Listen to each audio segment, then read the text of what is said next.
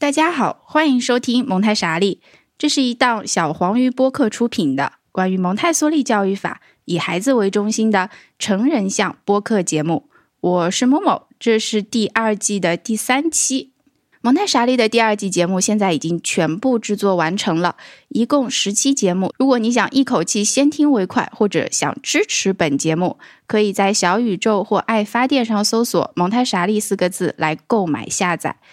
为了方便连续收听不被打扰，提前购买的节目是不包含片头片尾的口播的，只有纯纯的正文部分。付费购买节目的听众，除了能收听音频节目，还能查看每期节目全文转写的 PDF 文档，方便存档和后续查看。此外，小黄鱼旗下的《哈利波特》第二季也更新了，两档节目一起购买会有折扣价哦。蒙太莎利最近建立了微信群，如果您想加入，可以在我们的爱发电页面查看。那今天就是我们的第三期节目了。这一期节目和前两期不一样的地方是，我们有一位嘉宾吕太阳，所以今天呢非常荣幸能够邀请到他来加入这个蒙太莎利这个节目。我们首先就欢迎他来做一个小小的介绍吧。嗯，大家好，我是吕太阳。呃，现在我在一所蒙特梭利梭利的幼儿园里面，呃，做老师，但是呢。我只开始了几个月，嗯，同时我也跟默默一样，在呃在读一个同样的蒙特梭利证书，但我目前还没有完成考试，所以我自觉就是这一个 行业里面很很新很新的小白这样子。但是在呃真的转行做蒙特梭利老师之前呢，我做了比较长时间的记者和编辑，对，这大概就是我比较主要的。职业生涯，我很想问一下的是，你的证书是读的是零到三岁的证书是吗？对，就是 AMI 的零到三岁证书。呃，那你现在做的这个幼儿园主要是负责哪一个部分呢？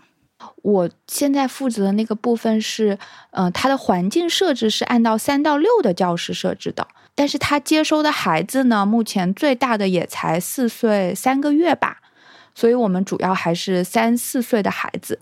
然后虽然那个蒙台梭利它不是是按照呃零到三、三到六划分的嘛，但其实我们知道，呃，有时候可能在两三岁这个孩这个三岁左右的孩子，他可能会出现在一个零到三的状态，所以呢，就是大概一个这样子的，嗯，这样子的教室情况。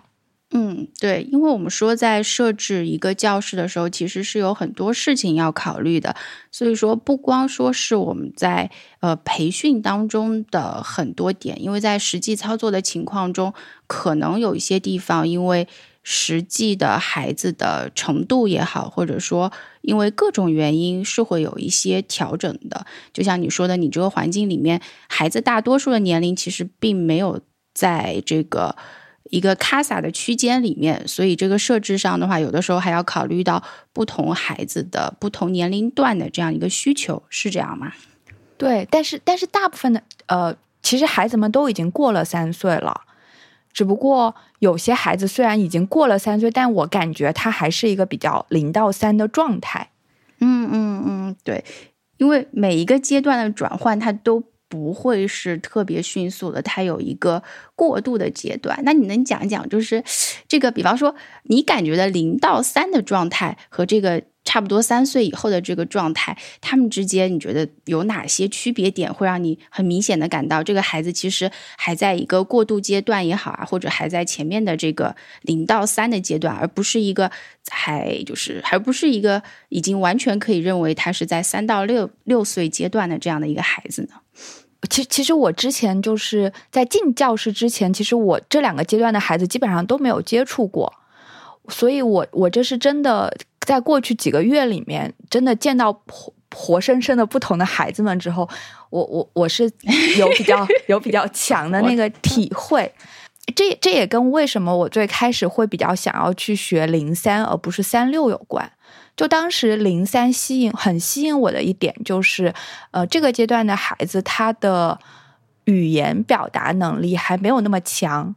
或者说就是按我当时完全没有接受过训练训训练的状态下，我会认为他们的理性还不是很强，然后是一个更多由无意识和下意识主导的状态。我自己个人是蛮被这种状态所吸引的。嗯，就是那种有灵力的感觉，嗯嗯哦，就可能跟我以前就是本科的时候读文学有关吧。就是文学中其实会描绘大量这种无意识、潜意识的东西嘛。然后很多很多有魅力的文学人物，其实他都不是一个很理性的状态。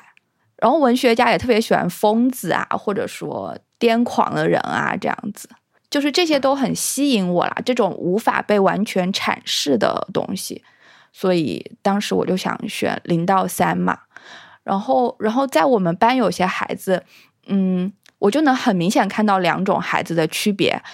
像有一些孩子，基本上我跟他交流，我觉得是没有障碍的。他，你就感觉这是一个可以沟通的对象，虽然他很小，只是一个小小的人的人。对对对对对对对 对。但但是但是，另外有一些孩子就还是完全沉浸在自己的世界里面。然后，比如说我们，比如说，比如说，你知道，就是三六的教室，它的规矩应该比零三的要多一点嘛？是的，是，可能这也是慢慢的帮助他们走向这个理性社会的一个原因吧。然后，然后有一个女孩，她就是刚从 IC，就是零到三的教，呃呃，就是教室里面升上来。她虽然已经过了三岁，但是她还是完全三岁之前的状态。比如说，我们教室里面有一个规矩，就是说，呃。你想做一份新的工作可以，但因为这个工作你没有学过，所以你要请老师去向向你示范。对对对。但这个小孩呢，他就会他就会很他有很自主的选择工作的欲望，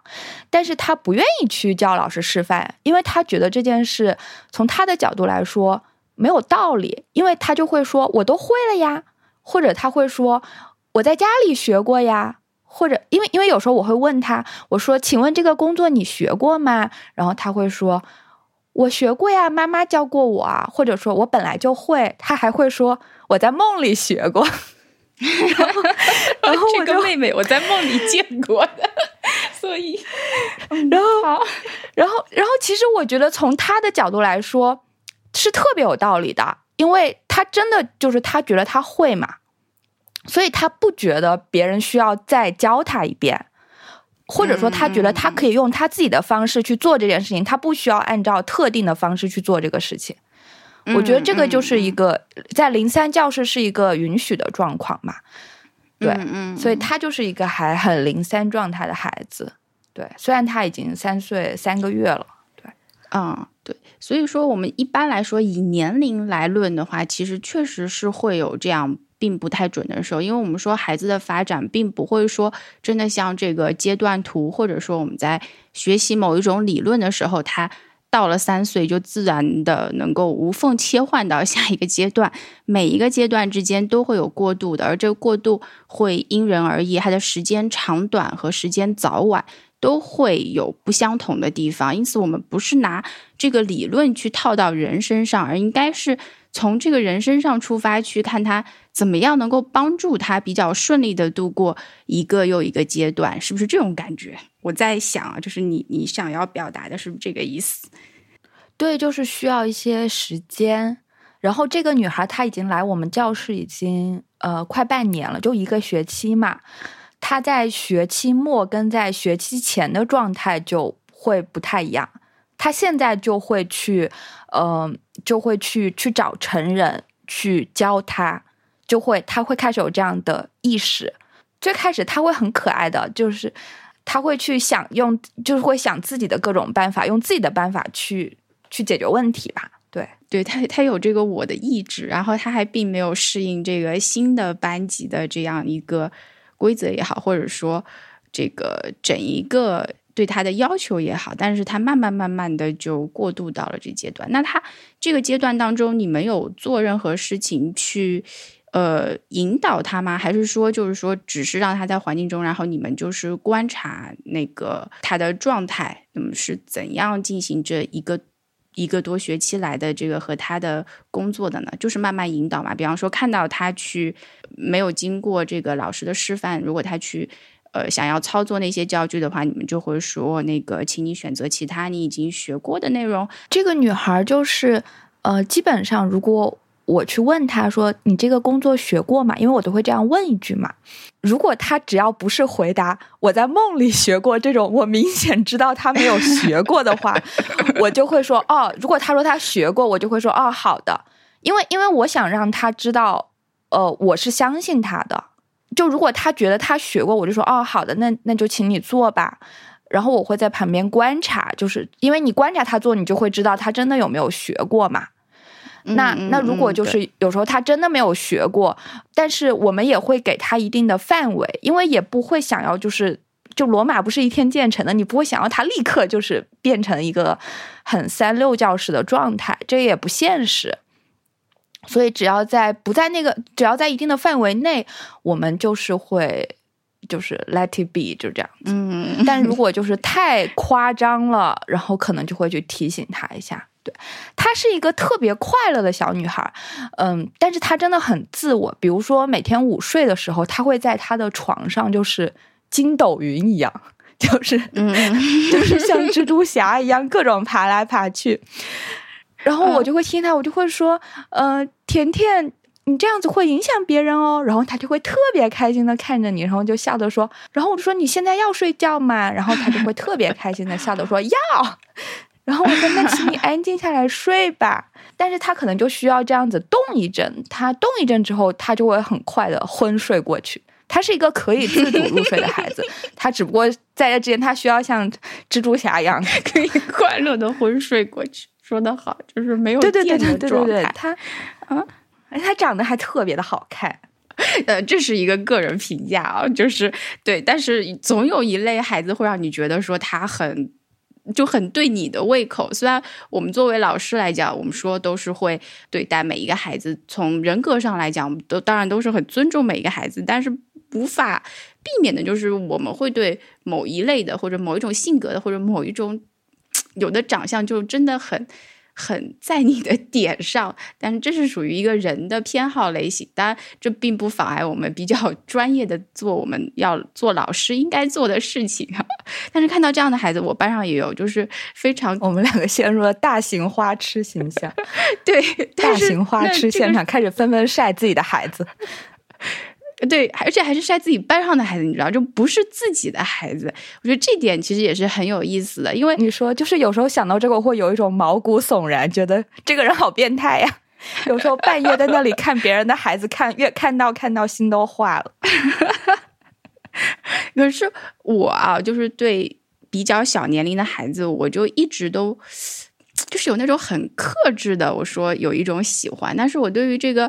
就就真的是不一样吧？比方说，很据说很多的女老师在学过这个三六的课程以后，就会非常的喜欢，想要学零到三岁的课程，就是说往前学。但是我当时呃在做各种选的时候，我就不知道为什么这个小学阶段的孩子就会特别的吸引我，这真的是一个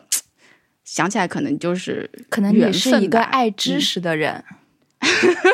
有可能，这可能还真的是就我喜欢这种，呃，看起来完全是打发时间或者无聊的知识，但是我又觉得说他们才是我非常感兴趣的地方。所以我们在之后如果有机会聊到蒙台梭利小学阶段的话，我也会跟大家呃详细的介绍这些，因为默默现在主要的是带小学生嘛。那我们今天还是回到我们的话题，是我们可爱的零到三岁的精神胚胎们。其实，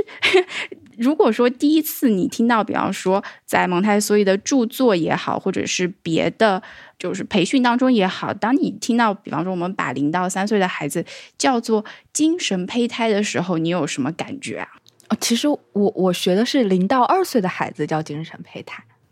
OK，那这个这个当然是以你学的为重，对，就是我们把零到二岁的孩子叫做精神胚胎的时候，那么会是，就是你刚听到这个词的时候，会觉得他很很灵异嘛，就 psychic，我也不知道应该怎么讲，就很懵，然后也不懂，因为因为那个时候还没有太看什么书，然后老师也没有讲到这一章，但有他有提过这个词。因为蒙台梭利它有一些概念嘛，就除了这个，还有一个叫 external pregnancy，我不知道怎么翻译，就是大概零到九个月体外受孕。这个是我完全没有接触过的领域，我很有兴趣。嗯，然后零到三岁的孩子，他有一个词叫做 unconscious creator，就是无意识的创造者。然后三到六岁的孩子，他称为 conscious worker，有意识的工作者。当时这些概念是老师有就是有提，但当时还没有展开讲。其实真正在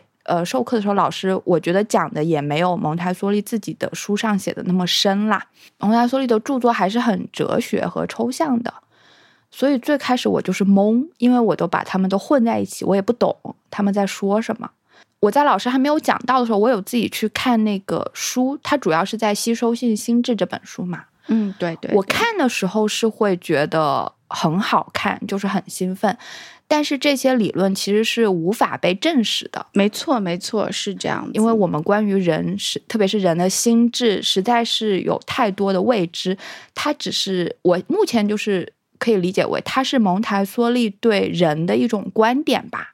就人之所以为人的一种观点和看法。嗯嗯嗯，对，正是因为他没有办法证实，所以它不是一个非常。科学性质的要去量化的一个东西，但是它只是描述了某种人的状态，我是可以这样子去。有的时候我会有这样的感觉，因为确实对于孩子来讲，从他的一个无意识。到他的一个有意识，如果仔细去看他这一条经过的路的话，是非常有意思的。就是所谓的潜意识，或者你说的那些，就那个孩子他会特别特别的自我，特别特别的活在当下的那种感觉，是非常的玄妙的。你也只能够用某种。就同样奥妙的词去回应，或者说说去描述他那个状态，因为你也不知道应该怎么描述这个状态。我们只要是长大的人，你也没有办法再回到那个状态去。对，就比如说，因为我每天的课外活动，就我们班都是跟 IC 班，也就是大概能走路的孩子到三岁的孩子一起一起活动的，所以我也能接触到。我学的这个年龄，就是更我这个年龄阶段的孩子，他们就更加是在那种状态啦。比如说，首先基本上我们没有太多的语言交流，嗯嗯，他们他们很少会不停的说话，但是他们会有很多的动作和发现。比如说有一个女孩，她会，呃，因为当时我们有设置一定的范围，就是。当时由于老师可能人手不够，就是可能在这一边玩，所以老师能够呃看护所有的孩子嘛。然后有一个孩子，他就执意的要跨越那个界限。呃，当时就是有老师就是会比较理性的说啊，就不能不能跨越啊，我们就是今天就是在这边玩的呀。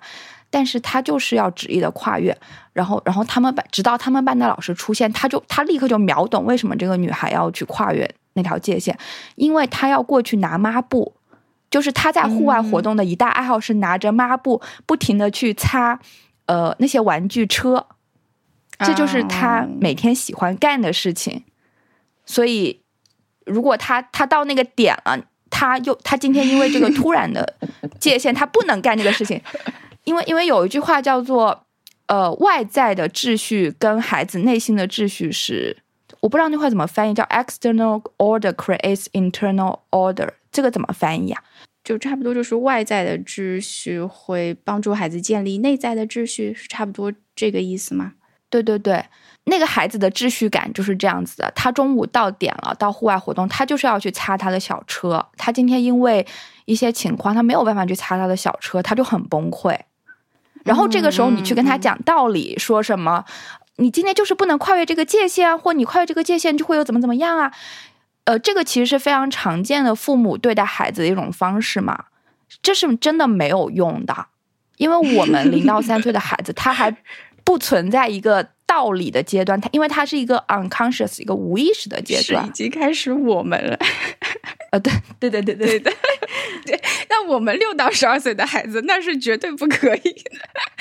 的，好，你继续说，是吧？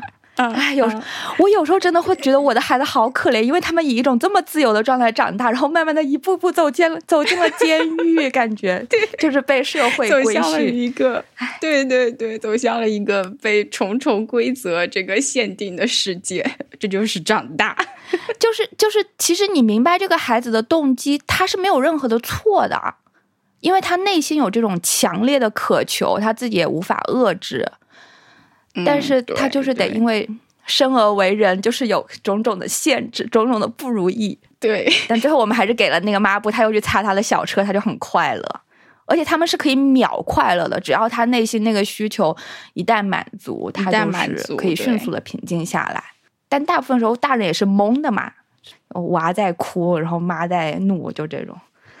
嗯，是，所以这种时候，有的时候真的很需要一种理解，就是你如果真的明白他到底是有什么需求没有得到满足，是有可能创造这个机会让他满足的。可是大多数情况下面，有很多家长他是他也没有办法明白到底是什么原因让这个孩子会这么崩溃，那确实是无从。无从判断起，所以他就会觉得自己的孩子特别的吵闹也好，特别的烦人也好。这刚好你讲到这个秩序这一点啊，我就突然想起来，因为呢，呃，其实这里有一个很鲜明的对比，就是我们如果在 变我们，所以就如果说在 六十二教室里面哈，我们说一个小学教室里面，其实呢，老师如果看到有一些情况的话，他会有一些判断，比方说事实的判断，他会说。那边的情况确实我需要过去处理一下，所以有的时候呢，我如果在教室里面没有助教的情况下，只有我一个老师，我有时候会跟那个孩子说：“你等我一下，你先把这一部分做完，然后我去处理完那个事情，我再回来。”我在跟你继续做这件事情，就是这有的时候是会出现的情景。那其实我就好奇了，比方说在和零到三岁的孩子在进行某项事情的时候，就因为他这个时候正很需要外在的秩序感，是不是基本上我们可以说是？绝对不要在你和他做事的中途，你再去干件别的事情，然后再回来说还妄想继续能够跟他再接下去把这个事情给做完。比方说擦桌子也好，或者是任意的一件一件事情，是不是说一定如果开始这件事情，无论怎样是从一而终的做到尾，然后再去做别的事情？那么这个上面是不是有不一样的地方？嗯，就如果你走了，他就会走了，他 他不会在那里等你的。然后，然后他他们是很当下的生物，呃呃，对，呃，也有例外，就是有一次也是 IC 班的小朋友，他那天可能是打了一个小朋友还是怎么的，然后然后老师就说你要在这里先等待一下，待会儿我要跟你去，就先聊一下，然后然后你再你才可以自由去玩。但是这个时候就来了一位家长，然后这个家长呢就在跟老师聊，然后老师聊着聊着就把这孩子给忘了，然后呢，那孩子就在那里等了十五分钟，直到他的老师来找他。但这个其实也反映是这个年龄阶段的孩子的另一个特点，就是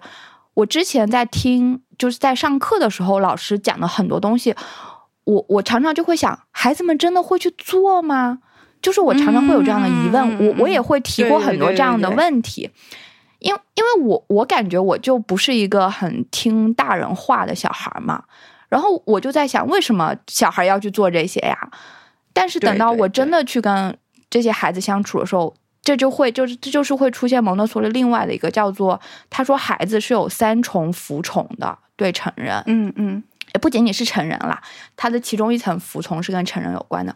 就是我真的有感受到，就是孩子对成人的那种无条件的信任、依赖以及服从。就他那种服从的原因，是因为他非常渴望成为这个社会里的人嘛。然后你就是他旁边，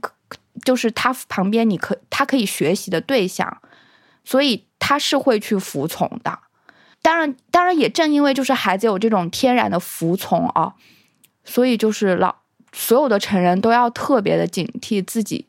拥有的那种无上的权利。对对对对对，我我我我会明白为什么有的人会去，为什么有的人会去愿意去，不是愿意，就是他会去虐待小孩儿什么什么的，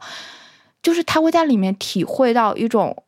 一个很普通人也可以在面对孩子体会到一种很至上的权利所带来的那种快乐，那种不健康的快乐，所以就是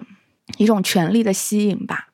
就孩子天生的对成人的那种驯主、那种服从。对是，就对他来讲的话，你是他的这个，就是我们会说有一种，有的时候我们会建立一种很健康的这种依赖的关系，但是就是我们叫依附还是什么的，然后 attachment，但是有的时候也要注意到，就这种依附，当他慢慢的偏向一个可能越来越并不适合他走向这个社会的走向，或者说我们有的时候在这种这种权力当中，或者像神一样的这种地位当中，体会到太多的这种。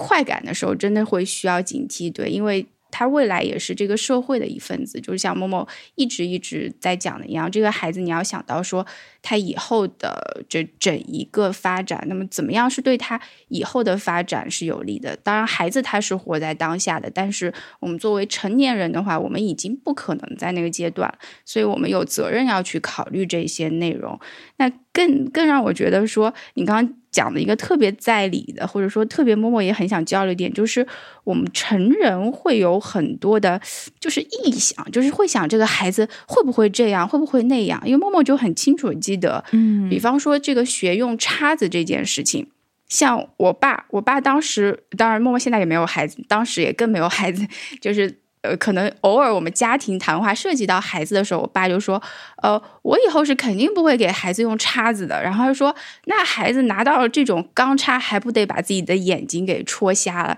然后我当时觉得说，嗯。那好像也是啊，但后来我又一想说，难道全世界的一开始就是用叉子的这些国家的孩子，每个人都要尝试，就是这个孩子会尝试用叉子去戳眼睛吗？然后后来我就觉得这就是属于一种成人的臆想，因为其实你如果仔细去观察，呃，我知道太呃太阳你也在这个荷兰待过，或者在欧洲也。是在欧洲也待过吧，对不对？那呃，其实他们的孩子在那样的环境中长大，我相信零到三岁的孩子，他未必就是拿到叉子就会直接去做这个危险动作，直接就拿叉子去插眼睛这样子吧。所以，我我还蛮想请你分享或者分享一下你的这方面的有没有一些经历啊，或者一些体会的。我就是会一开始使用叉子，我亲眼见过，就是就是还刚学会走路，就走路还有点不稳的孩子，他已经可以为十几个孩子摆餐垫，因为就是蒙特梭利的零到三岁里面的那个餐垫是上面画了。呃，就是如果当地是使用叉子跟勺子，所以就画了叉子跟勺子的位置，还有盘子，还有水杯。但如果是日本，他可能或者中国就会改成筷子这样子。但可能那么小的孩子，我们不会给他用筷子，因为然后他就会他就会特别开心的，然后他知道餐垫放在哪，他就会给所有人都摆上餐垫，然后会放上勺子，会放上叉子，会放上水杯，然后是玻璃的水杯哦。嗯，就是像成人使用的玻璃水杯一样，他就会坐下来，然后给饼干涂上奶油奶酪，还会就是挤柠檬汁，然后吃下来。如果他想要更多的柠檬呃橙汁，如果他想要更多的橙汁，他就会说呃 more orange please。就是我想说，就是你相信他，他们就是可以做很多事情的。嗯，对对对，是的，因为。因为他们确实是有很大的潜力，而且你要给他们一点练习的时间，可能一开始没有那么的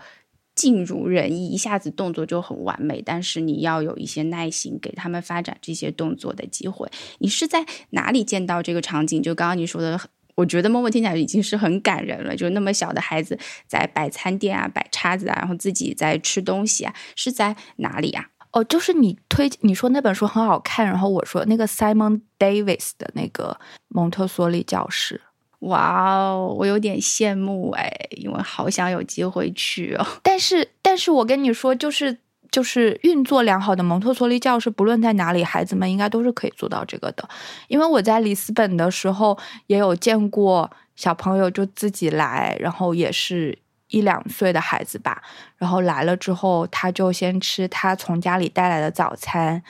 然后吃完之后，他就开始给自己剥橘子，就剥那种特别小的那种，像我们的砂糖橘。嗯嗯，他那一个橘子剥了呃半个小时，然后他就特别有耐心，一点一点剥剥剥，然后把它剥下来，然后自己吃掉。然后吃掉之后，他还把他的橘子皮。就是会弄到一个盘子里面，然后扔进垃圾桶，然后吃完之后，他又去剥第二个橘子。那天早上我观察他，他就他就一直他就吃了两个橘子，然后后面他又去弄那个，对对对对对，然后然后就出去玩了，特别的萌。对，就同样的事情在大人身上一点都不萌，但是在在这么小的孩子身上，好像就觉得嗯理所应当，而且还特别特别的萌。我听你的描述的时候，忽然有一种母性大发的感觉。反正我见过很多例子嘛，就是如果给那样子支持性的环境，以及就是不要着急，不要去催他快点快点，当他有用三十分钟剥一个橘子皮的自由的时候。而且可以按照他自己的节奏去剥的时候，他们是可以做很多事情的。是是的，而且就是说，当他这个环境能够支持到他的时候，他的。潜力就有一个环境当中，起码这个环境支持他，并且环境中有理解他的成人的时候，我觉得他会受到非常大的鼓舞，而且你能你能看到他的一步一步的这种发展，这是一个非常良性的环境，而且那种氛围会让很多的成人会很感动。就很多蒙蒙台梭利的老师，他可能进到小学的班，他不会有那么感动；他进到三六的班，会觉得哦，这已经是个。很有秩序的环境，但是我刚刚一听你的描述，比方说是 IC 班也好啊，就是这种小年龄孩子班，真的会让你会感觉到这种人类幼体身上的力量，是那样的感觉。就是我当时在学习的时候，因为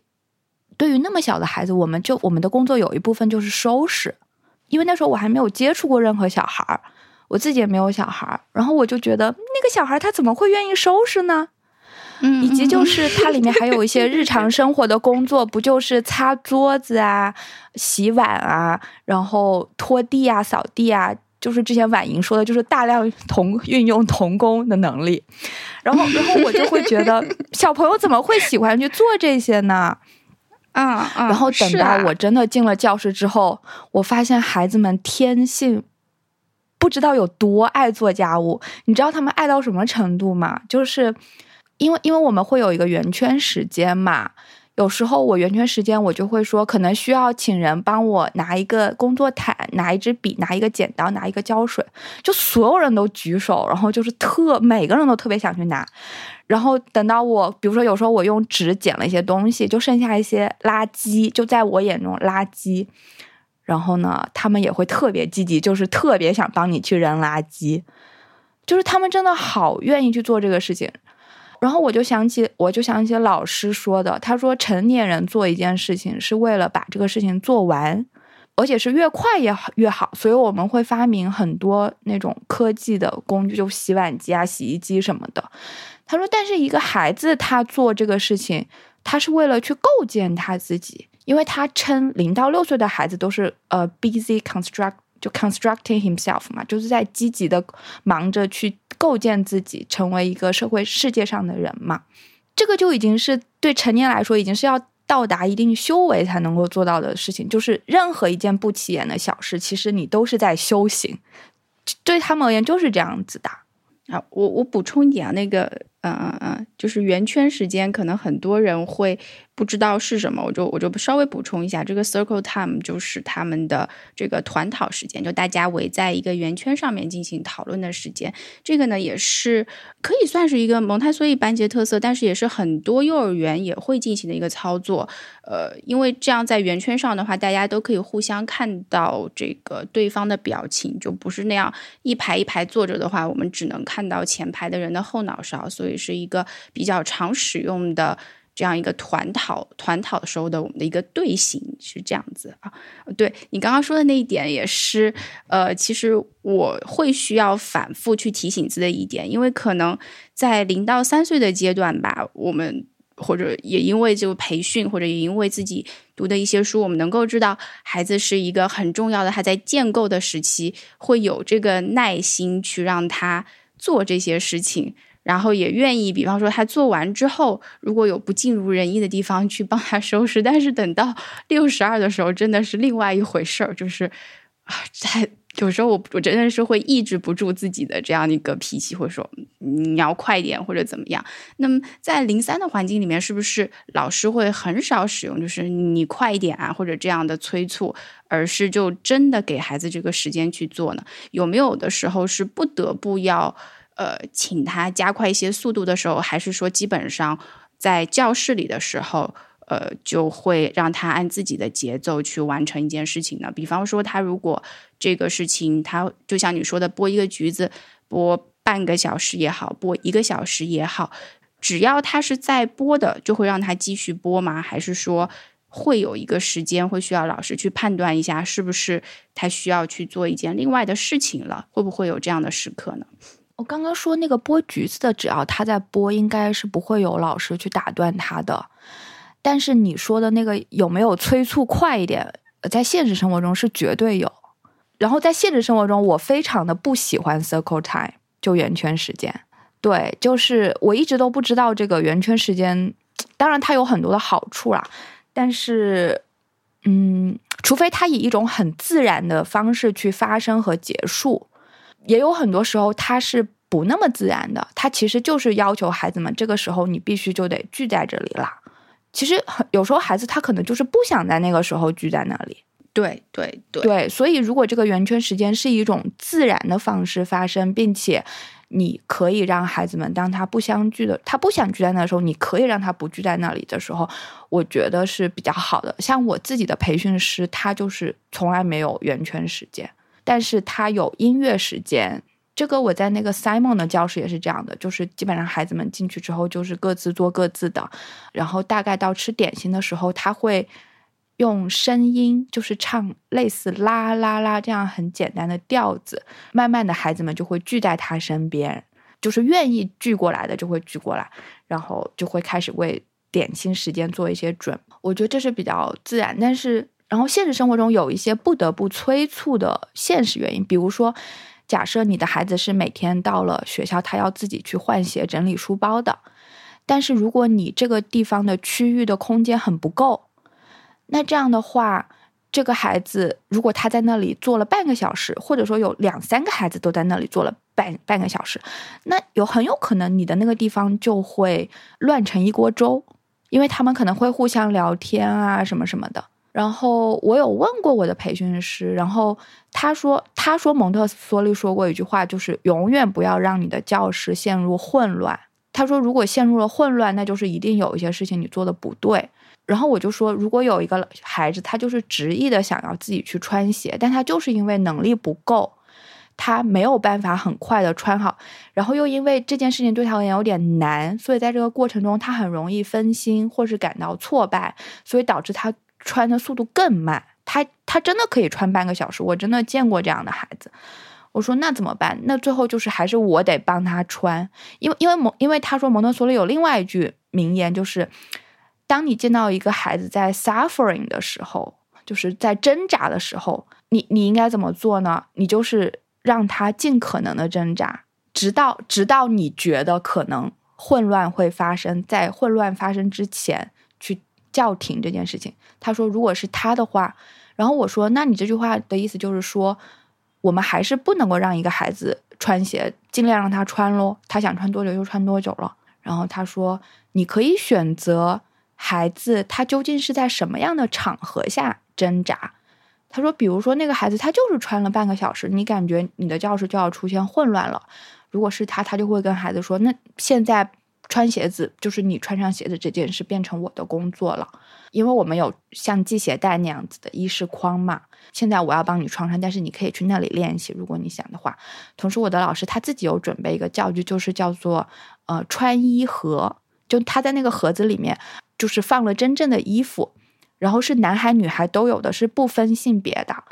然后他说你想穿，你可以拿着这个盒子，就是去到就是教室的，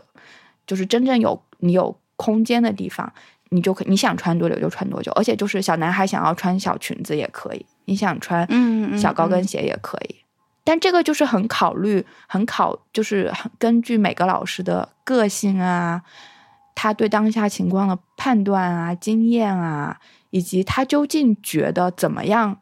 最重要的是，他觉得到底什么是对孩子好的。对，对，因为有的有的老师他可能就会觉得，他希望自己的孩子是手脚麻利的，嗯嗯，他会往这个方向去引导他，所以不同的蒙特梭利教室也会出现不一样的状况吧。对，就像因人而异、因时而异、因地而异，就是没有一个说非常非常统一的或者绝对的答案。这也是默默其实在做节目以来一直都没有很热心的回答各位 听众问题的一个原因，就是确实我也不知道我。我也没有碰到过这样的情况，或者说，即使我碰到了，我眼前的人和你眼前的人也不是同一个孩子，我根本也给不上建议，我，所以我们只能够给一些大致的判断，这还是非常依赖于这个成年人的经验和判断去进行的一件事情。那同时，其实你也提醒到我一件事情是，呃，零到三岁的孩子，我们不能够非常的。就是我们觉得怎么样？因为这是一个他在发展他的机会，所以说，就像你说的，刚才他在穿鞋这个事情上，如果遇到很大的困难的话，我们是不是就像呃你刚刚说的，他有衣饰框的准备，我们要在他发生这些困难之前，我们去看一下他到底是哪些步骤有困难，然后再把他前面的那些困难解决。才能够让他自己去进行穿鞋的这个活动，因为不然，如果说一直都是穿鞋这个活动给他造成很大的阻碍的话，那么我们是不是要往前去看一步？就是说，到底是他的哪一个动作阻碍了他这个穿鞋的这样的一个行为没有办法成功的进行？会，就是你一定要去观察到底问题在哪，有可能是他的手指力量不够，他知道要提鞋子，但他提不上。有可能他就是完全是懵的，他根本就不知道，呃，就是到底要怎么穿。也有可能是鞋子本身的设计有问题，比如说像现在我跟孩子们在一起，虽然我们的孩子们使用的东西都非常好啊，但是真正设计友善的衣服、鞋子其实并不多。对，很多鞋子它就是有穿脱的困难的，然后家长购买的时候可能会因为它。牌子好呀，或怎么怎么样就购买，很可爱。对对对，但其实它可能不利于孩子独立穿上，这个就是鞋子本身的问题。所以就是要就是要去观察问题在哪。有时候我们就会提醒家长说，就是你可能需要更换鞋子，需要更换你的衣服，需要更换你的裤子，需要更换你的背包。对，甚至包括喝水啊、吃饭的用具，就很多东西，因为都是为了成年人自己觉得哎挺好看啊，或者说哎我觉得这个孩子穿着会很萌啊，然后就给孩子穿。默默有非常清晰的记忆，就是我小的时候，我妈给我穿过背带裤，我觉得这辈子都是我的心理阴影，因为这个东西它这个脱下来上厕所简直是世界上最麻烦的事情。所以，我到现在我都一直很拒绝背带裤这样的东西。但是我妈就觉得，哎，穿上超可爱的。然后我当时也没有什么选择权，我觉得穿了以后会让我觉得非常非常的痛苦。是的，这个不合适的衣物对孩子造成的阻碍是非常大的。只不过家长很少会去考虑这些。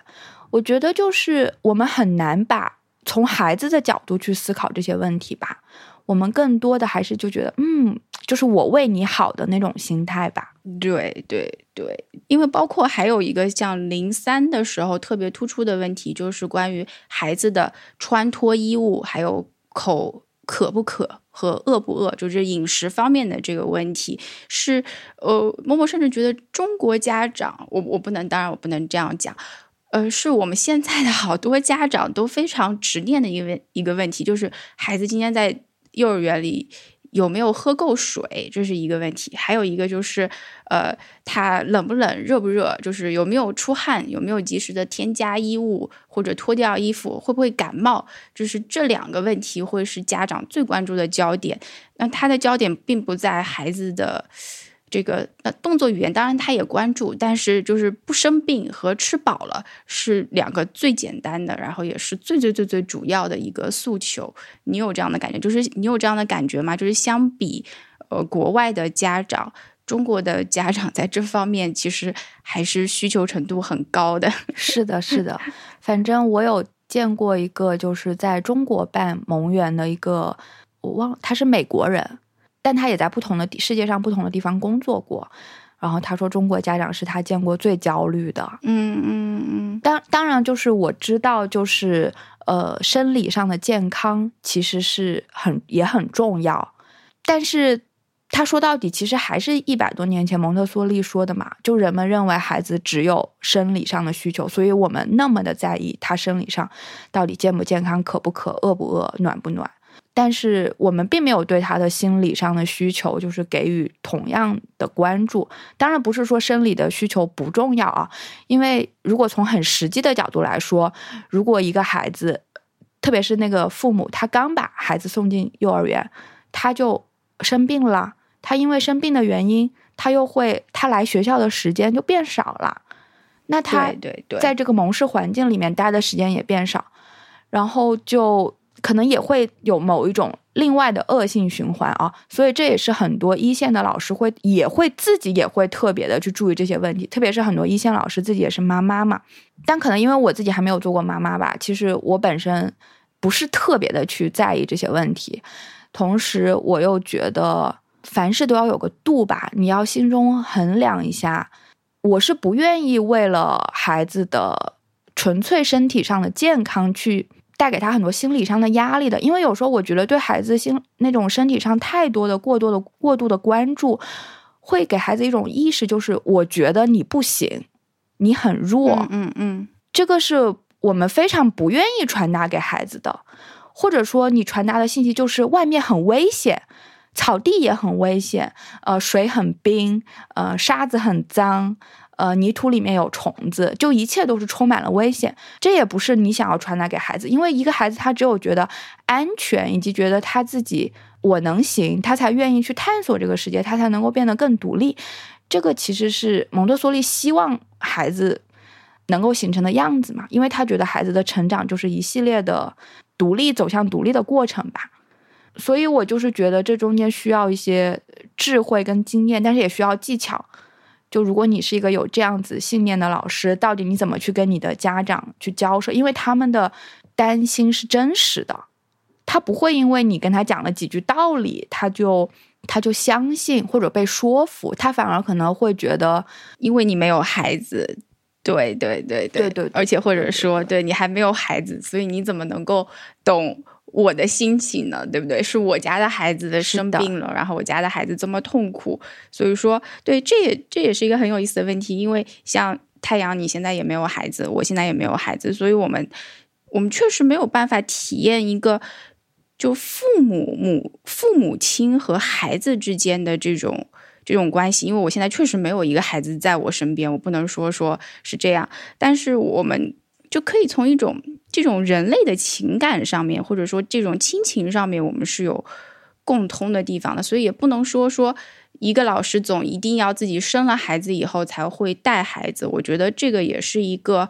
呃，很多人相信，就是说我生了孩子，我就自然而然的会有这种情感上的跟孩子的羁绊，所以我就会。会带孩子，但我觉得这是两个概念，就不应该把它总是混在一起的说。相当于就认可你的时候呢，就说嗯，对这个老师挺好，挺有经验。然后不认可的时候，有时候就说嗯，因为你没有孩子，所以你就不能够体验到这些孩子的，你不能够观察到孩子的特点，所以你就没有办法去体验我的那种焦虑。所以我现在有的时候在做的事情，就是会把这种情感和这种。有没有就帮助孩子发展这两件事情就不得不分开来？我接受家长的，只可能是家长这个焦虑的部分。我会说，那我理解你，对我也知道说自己孩子生病肯定是很心疼的。不过呢，就是说怎么怎么怎么样，我只能把话这么去讲。然后，但是这个情感的部分，我们如果说作为老师是，其实这个是没有办法回应的部分，因为这个是他的情感的部分。他在跟你抒发的时候，有的时候他甚至也。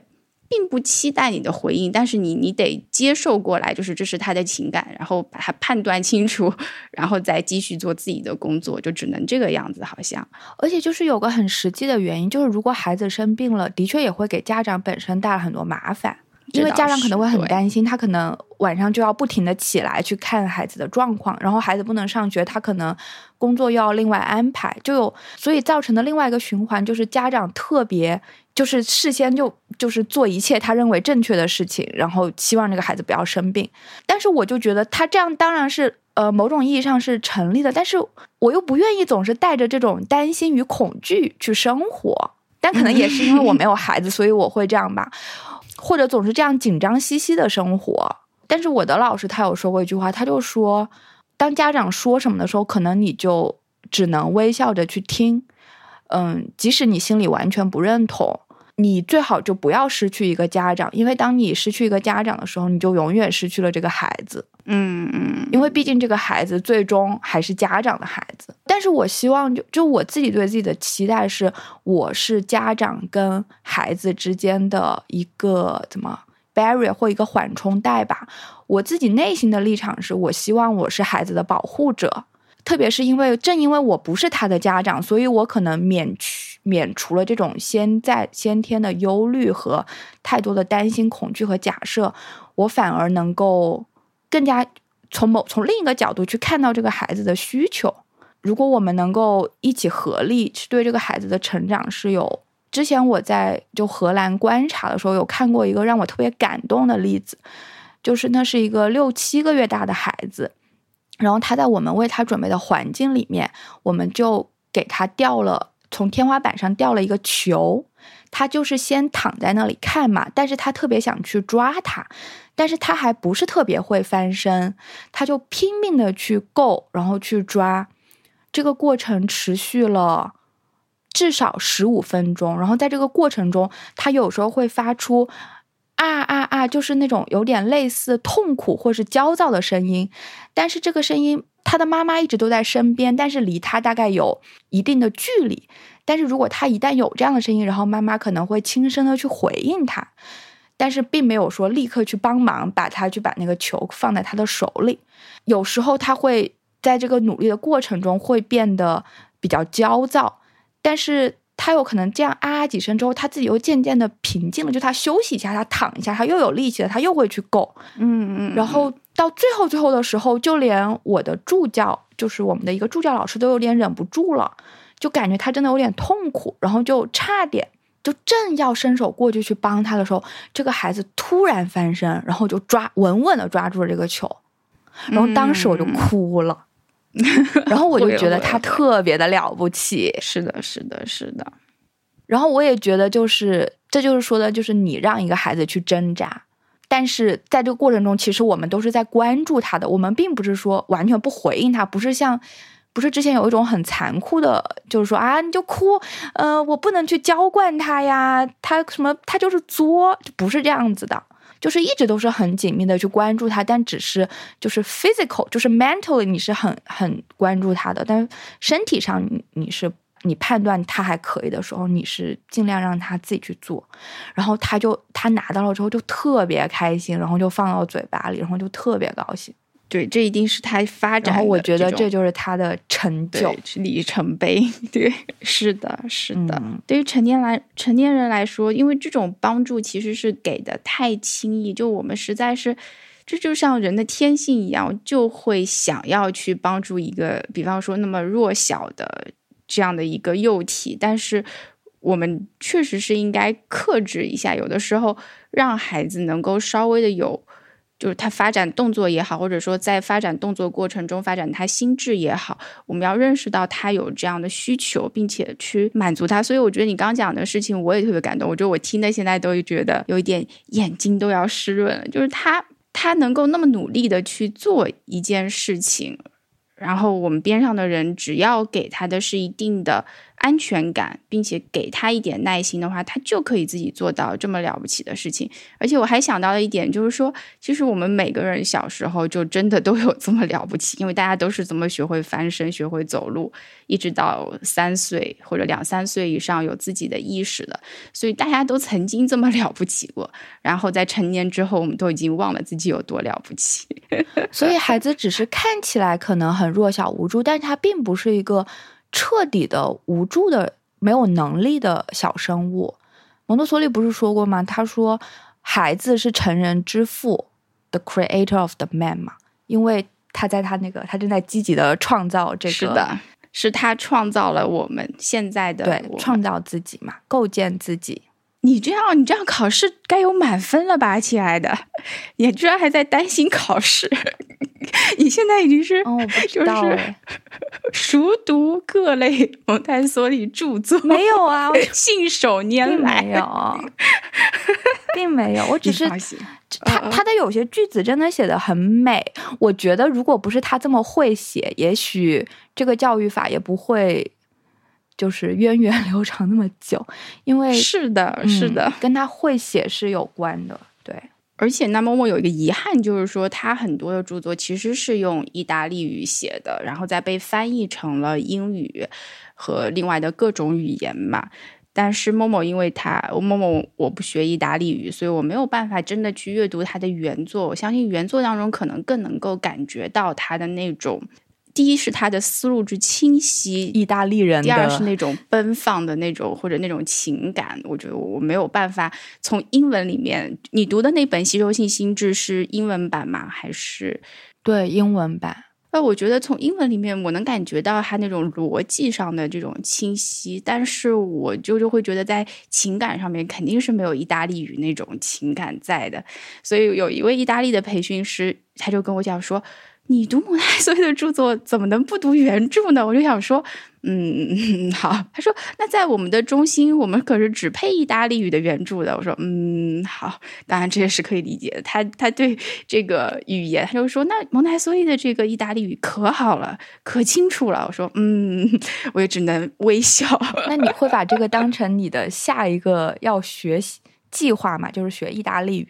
应该不会。好的。对，但是我自己的话，其实是在教六十二的过程中，我反而对于中文有非常大的兴趣。我就觉得自己的母语也很美，只是很多人或者说在很多的学习之中，很就感觉不到那种美了。我也觉得是非常可惜的事情。包括我最近在带这个小朋友们要准备考试，要准备一些这个复习啊的内容，我就会觉得。就有有一种感情在慢慢的消磨，就是对于这些小朋友们来讲是非常可惜的一件事情。但是，呃，也是一个现实吧。他没有办法非常按自己的想法去解读一种语言，它有一个一定的规范在里面。他要做题，他有这个阅读理解题，有的时候也是挺无奈的一件事情。只能说，呃，我有平时有机会的时候，可以给他们介绍一些。非常好的，默默觉得非常合适的文学作品，但是确实这样的机会不多。嗯，我小时候有想过，如果我没有生在中国，我有什么遗可遗憾的？然后那时候我就觉得最大的遗憾就是我不能够读《红楼梦》。哦，就就是我对这个语言的亲缘性，就是我蛮能理解你说的那种。那是因为我们在自己成长的或者我们的吸收性心智里面，它就是我们的一个部分。尤其是这种潜移默化的吸收，这个是没有办法的事情，所以还是要接受和面对。这种母语对人的感觉是完全不一样的。嗯，我我之前我之前还觉得，就是其实就是在国外生活也都可以。呃，虽然我的英文没有很好，但是就是基本生活，我觉得还是可以生活的。我第一次有在近几年有突然意识到，就是中文对我那种情感上的连接。就是有一次我跟朋友出去玩，我们是自驾，然后我们全程都在听歌，就听各种各样的歌，然后全都是外文，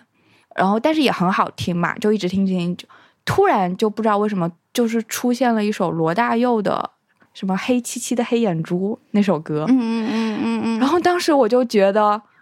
在听了几个小时的，就是英文之后，我突然听到那首歌，我就觉得，然后我我就发现，我就发现里面的每一个字，我不仅听得懂，而且我也完全懂里面的那些 context，就这个文字延伸出去的那种文化的 context，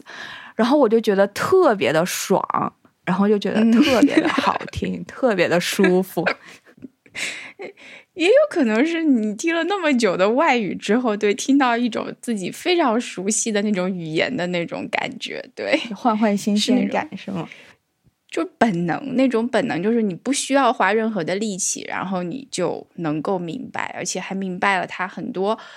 那种内涵，或者他在言外之意。蒙台梭利就是讲说，有语言里面有一种叫做 total reading 嘛，或者就是说完全的那种理解性。那在其实读很多外语的时候，我们就很难达到那种 total reading，就是我们没有办法达到那种完全的理解性，因为很多词在我们学习的时候，它的意涵就是它的外延和内涵都是不一样的，所以我们讲到一个词的时候，对它的理解就永远都是带着那种母语的理解的，就会不一样。就说起什么江南烟雨啦这种词，和你在听到另外一个词在形容江南的时候，你自己的感觉也会是不一样的。诶，这个好像是有点偏题，但是没有关系，反正都已经聊到此处了。哦，默默还有一个，呃，是昨天聊的时候突然觉得很好玩的点，就是说你。当了这个好几个月，或者说一个学期的这个蒙台梭利老师之后，我问我说：“你有什么感想吗？”你有一句说：“感想就是不上学也是可以的。”所以你能把这句话再展开说一说吗？就是我感觉，我觉得我就是一个社会化程度不太好的人，所以可能我特别的看重自由和自由意志，然后这个是我对小朋友的期待。基本上可能是唯一的期待，就是他能成为他自己。我当然也知道，就是集体生活必然就是你要折叠起你的一部分，然后去，就是可能去为了更好的去跟他人相处嘛，对吧？嗯嗯。但是我就是还是很很迷恋那种，就是零到三岁就那个孩子，就是在自己的世界里面的那种状态。然后我看见他们一步步的成长，然后越来越。有越来越多的 纪律，当然他们也会有越来越多的自由。其实，其实我也知道，就是呃，零到三岁的孩子，虽然他们很呃，就是他们虽然很自我，但他们并没有很多真正的自由，因为自由本身就是跟你的能力是相关的。他们他们也不能自己去到欧洲，对吧？就他们很多东西，他们他们有很多东西也不能吃，对不对？然后他们也不知道世界上有那么多东西。所以还有就是，我觉得学校它毕竟是一个建制嘛，嗯，真正的很有生命力、很 organic 的学校生活，当然是非常的迷人的。但是这样的生活可能是很，就是要实现是可能是很困难的。当然，我觉得真正有生命力的家庭生活其实也不多见。我我所以所以所以我我说的那个就是不上学也可以，就是说，就是我我突然会有一种就是不需要对学校抱有太多的期待，嗯，就比如 说梵高可能也没怎么上过学呀，对吧？然后学校也培养不出梵高呀，他们是很好的东西，但他们有很多的局限。但是在通行的话语中，我们会认为就是可能你人你上了牛津剑桥，你一辈子都会一帆风顺。但其实实际上并不，那其实当然全然是真的，就像不是说上了北大清华，就像最近很流行的这些话题，就是清北生最后的出路呀，或者什么的，呃，对，就是说这个不上学也是可以的。其实你这句话也可以这样理解，就是。你当然可以选择去不去，呃，当然在我国不行啊，我国义务教育阶段大家一定要上学，不然这是违法的。好，我们说在零到三岁的阶段不上学，但是也是可以的。但是那你要在家庭生活中也必须是生机勃勃的，就无论在哪里，必须有一个。那种支持性的环境吧，你可以说我不想我的孩子去托班，或者我不想我的孩子去幼儿园。所以说，那么在家里你又能够给他提供什么呢？或者说，作为一个孩子的家长，或者说对孩子确实是负有责任的人吧。那么你能够做些什么呢？这个才是比较要紧的。就讲这句话是比较容易的。我希望我孩子自由，但是在背后你需要付出多少，其实是家长要自己去衡量的内容。就像很多家长，他是他其实他是恨不得把孩子呃能够送出到某一个地方，因为这样他才能够腾出手来要做他想要做的事情，因为这是现在。很多家庭或者说很多父母遇到的一个现实状况，就是说，对对孩子来讲，他不上学是可以的，但是对家长来说，孩子不上学那是不可以的。呃，但是但是就是再怎么好的家庭环境哦，他可能都有一个东西没有办法提供给孩子，就是孩子可以跟同年龄人或是比他大一点的小朋友交往的机会。其实这个对孩子也是挺好的。然后还有就是，就是我觉得有时候可能你一直对着你的孩子，你可能也真的会很累，就不利于你的身心健康。当你是一个 不快乐的、不快乐的父母的时候，其实就算你可能在很多东西都按照理念在做着很所谓理念上很正确的事情，但可能其实也会效果不尽如人意。还有就是我会越来越觉得，就是就是我说的，就是不上学也可以的意思，就是说。我有时候会觉得越来越觉得，就是父母和学校，我们当然有很重要的责任，但是我们也就是也不要认为这所有东西都是自己的责任，因为如因为一旦你这样想的时候，你你会很怕自己做错，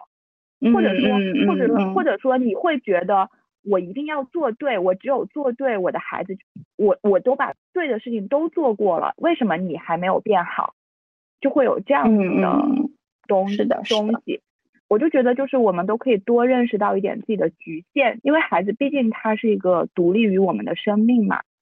就是蒙特梭利画的那个关于孩子的发展图里面有一个非常大的 X，就是未知的。我们要知道，就算我们知道很多很多东西，其实我们对于孩子不知道的东西是更多的。他究竟以后会怎么样啊？或者说他中间他的脑子里面到底在发生什么呀？我们都是不知道的。我们有时候就是要意识到自己的这种不知道，然后就是我觉得就是放松一点。有时候你可能做错了一个你所谓的做错了一个事情，或者说其实可能也没有那么重要，当然是无形，就是不是那种真的很坏，就是你可以一直去打你的孩子啊什么什么，就就不是这种，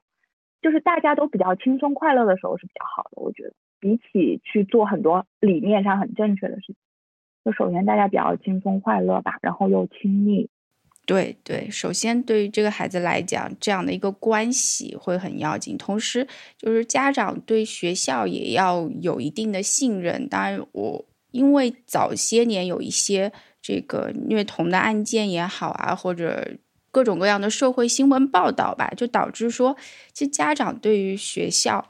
或者说，对于一个班级，他也是很警惕的。嗯，这种警惕是可以理解，只是说，在有可能，当然，在你考察过，你决定要把孩子送过去，你觉得在比较信任情况下，起码在精神上面还是要呃对学校保有一定的信任。当然，如果说你观察到孩子的状态不对啊，或者怎么样，当然是很应该警惕的事情。要怎么样能够？感觉到是家庭和学校一起是在支持孩子发展的，这个确实是一个很难的事情。作为老师来讲，我们也会觉得说，有的时候家长跟家长这种建立那种能够互相信任的关系才是最重要的。就像你的培训师说的，对你只有能够让家长能够站在你这边，或者说愿意去听你说，这很重要。不然的话，家长就会换幼儿园呐，就会就会走啊，那就。就永远没有，再也没有机会了呀，是这样子的感觉。是的，但有时候也要把握一个度，不然有时候家长可能会得寸进尺，哎，很难。对，这是我们在现实生操作当中最难最难的一个部分，就是关于家校沟通。说起这个，又又到了学期结束的时候了。你你今天刚刚说你是在忙这个做学生的成长报告是吗？还是在写学期评语？对，学期报告。嗯。如果说是这样一份评估的话，一般情况下面啊，刚好我们可能聊完这个话题，时间就差不多了，因因为有点久。就是在评估方面，一般来讲，在这个报告里面会包含哪些内容呢？嗯，我因为我那个是属于三六班级的，所以它包括呃个人发展、社交发展、肢体发展。嗯，情感发展这是几大块，然。后因为我们下午会有一些，你可以理解为课一样的东西吧，但它大概也就是二十三。二十分钟、二十五分钟，就是有音乐、艺术，然后体育，然后各科老师会写一些评语，这样二零二一年冬日寄语哦，新年寄语，就是很正能量的一个东西。对对对，肯定是以这个肯定鼓励为主，特别温暖的一篇文章。我相信以你的这个文字记者的功底，一定会写出特别动人的篇章。不会呀，我会我会觉得我会觉得写到最后就是言之无物，你知道吗？因为因为在我心中每个孩子都很不一样。然后其实如果是面对面交流的话，就是每个孩子都有很多东西可以谈论，或者说你当下有一些疑虑或者观察，你们可以有及时的反馈跟商量。但是你新年的时候，我不是新年，就是你写在一个白纸黑字上的东西，你你不能够写一大堆你观察到的问题，但是又没有任何的解决办法，对不对？然后这样别人看着不就会很焦虑嘛？那你就只能写的比较正面，然后正面的时候就会出现一个效果，就是这些在我看来明明很不一样的孩子，他们好像变得很像，我就会觉得它是一个。当然，可能多年之后看这个东西会蛮有纪念价值的，或者就是我这个写作功底还不够吧，还不太会写，会觉得这个东西有点形式主义，然后都弄得我很累。这这这和很多老师的反馈是一样的，对，但但是这个是有的时候就像一件非做不可的事情嘛，或者说一直的传统就是这个样子，好像没有办法，就像年终有个报告一样，这个孩子学期结束了，总得有点什么，这是那种家长的感觉也好，学校的感觉也好，就是得有点什么。但我就会想，如果一个很自然、很生机勃勃的学校。我们也可以留点什么，但是不是一定是用这种方式呢？那我就不知道了，因为我没有那么多的，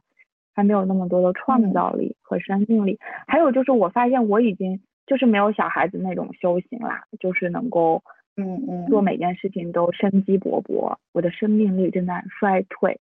然后我写的时候就会觉得好累呀，然后感觉有种写党报、党报记者的感觉。就是每个都写的 差不多。那我们没有小孩子那个生机勃勃是正常的，人家是正在发展、正在建构啊。这个我们作为一个社会中的人，已经是一个社会狗了，好吗？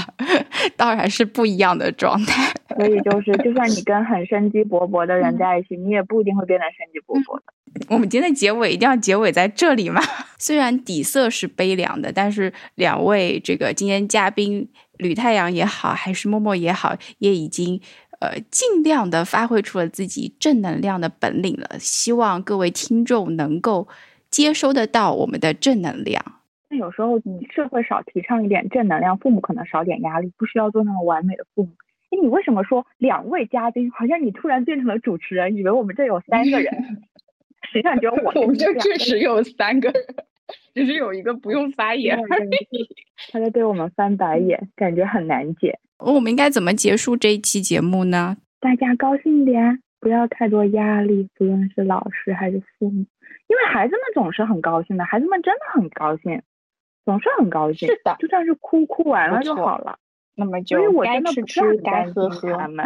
我比较担心大人是吗？千万不要迷失在家长的角色和压力中。觉得孩子们都挺好的，他们每个人都很不一样，但都挺好的。好的，那就以这个结尾好了。该吃吃，该喝喝。希希望大家能够有一个非常愉快的晚上。那以上就是今天节目的内容，感谢收听。下一期呢，我们将从三六的阶段，下一期呢，我们将从零到三岁的阶段移动到。